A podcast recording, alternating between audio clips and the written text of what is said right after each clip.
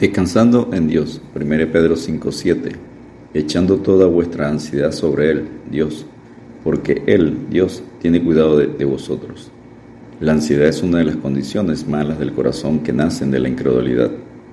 La ansiedad es un sentimiento de miedo, temor o inquietud. Demasiada ansiedad, dice Jesús, viene de poca fe. Veamos cómo podemos luchar contra la incredulidad al vencer la ansiedad.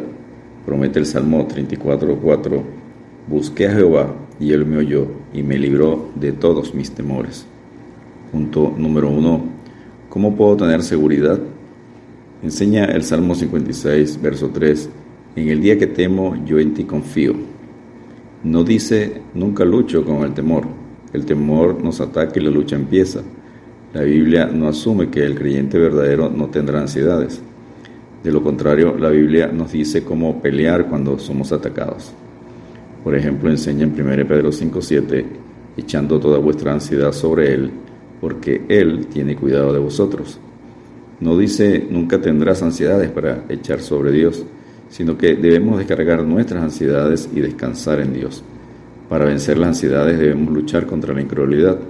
Y para luchar contra la incredulidad debemos meditar en la palabra de Dios y pedirle ayuda a Dios con su Espíritu Santo leemos las promesas de Dios y oramos a Él para que el Espíritu Santo las grabe en nuestro corazón y las traiga a nuestra memoria o pensamientos cuando sean necesarias.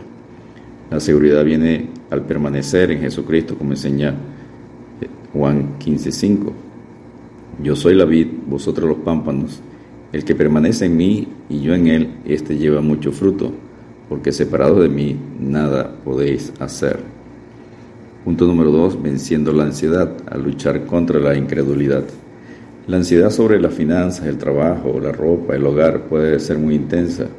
Cuando Jesús dice en Mateo 6:30, y si la hierba del campo que hoy es y mañana se echa en el horno, Dios la viste así, ¿no hará mucho más a vosotros, hombres de poca fe?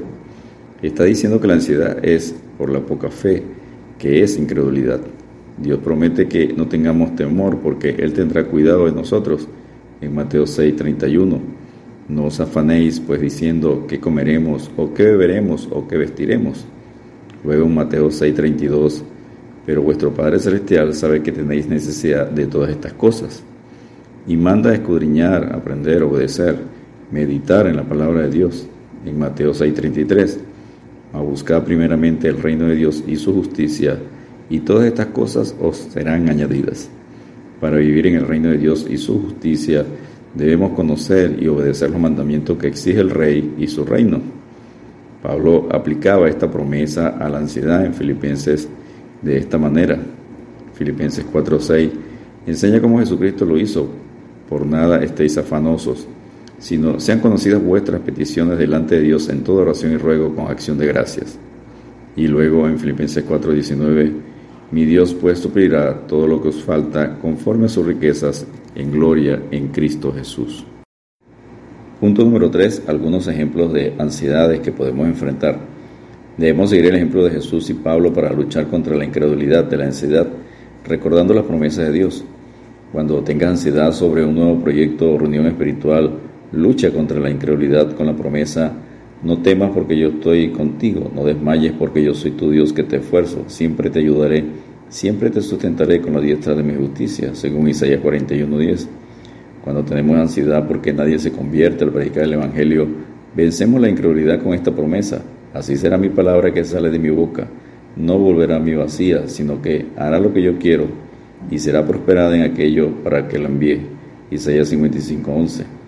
Cuando tengas ansiedad sobre ser demasiado débil para trabajar, lucha contra la incredulidad con la promesa de Cristo dada a Pablo.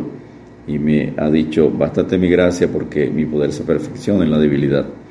Por tanto, de buena gana me gloriaré más bien en mis debilidades para que repose sobre mí el poder de Cristo, según, Corintios, según de Corintios 12, 9. Y la promesa, hierro y bronce serán tus cerrojos y como tus días serán tus fuerzas, según Deuteronomio 33, 25. Cuando tengas ansiedad sobre las decisiones a tomar sobre el futuro, vence la incredulidad con esta promesa. Te haré entender y te enseñaré el camino en que debes andar. Sobre ti fijaré mis ojos, según el Salmo 32, 8. La ansiedad sobre enfrentarnos contra oponentes, lucha contra la incredulidad con esta promesa. ¿Qué pues diremos a esto? Si Dios es por nosotros, ¿quién contra nosotros? Según Romanos 8:31.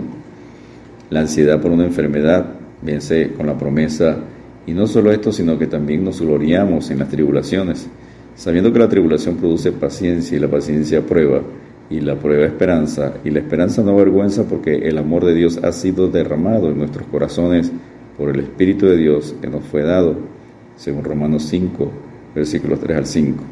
Enfrenta la ansiedad de la vejez con la promesa de Isaías 46.4, sobre morir con la promesa de Romanos 14, versículos 9 al 11 y Salmo 48.14. Enfrenta la ansiedad que se detenga tu fe y te aparte de Dios con las promesas en Filipenses 1.6, 1 Tesalonicenses 5.23 y Hebreos 7.25. Descansemos en Dios venciendo cada día la ansiedad con la promesa de Proverbios 21.31 el caballo se alista para el día de la batalla, mas Jehová es el que da la victoria. Dios te bendiga y te guarde.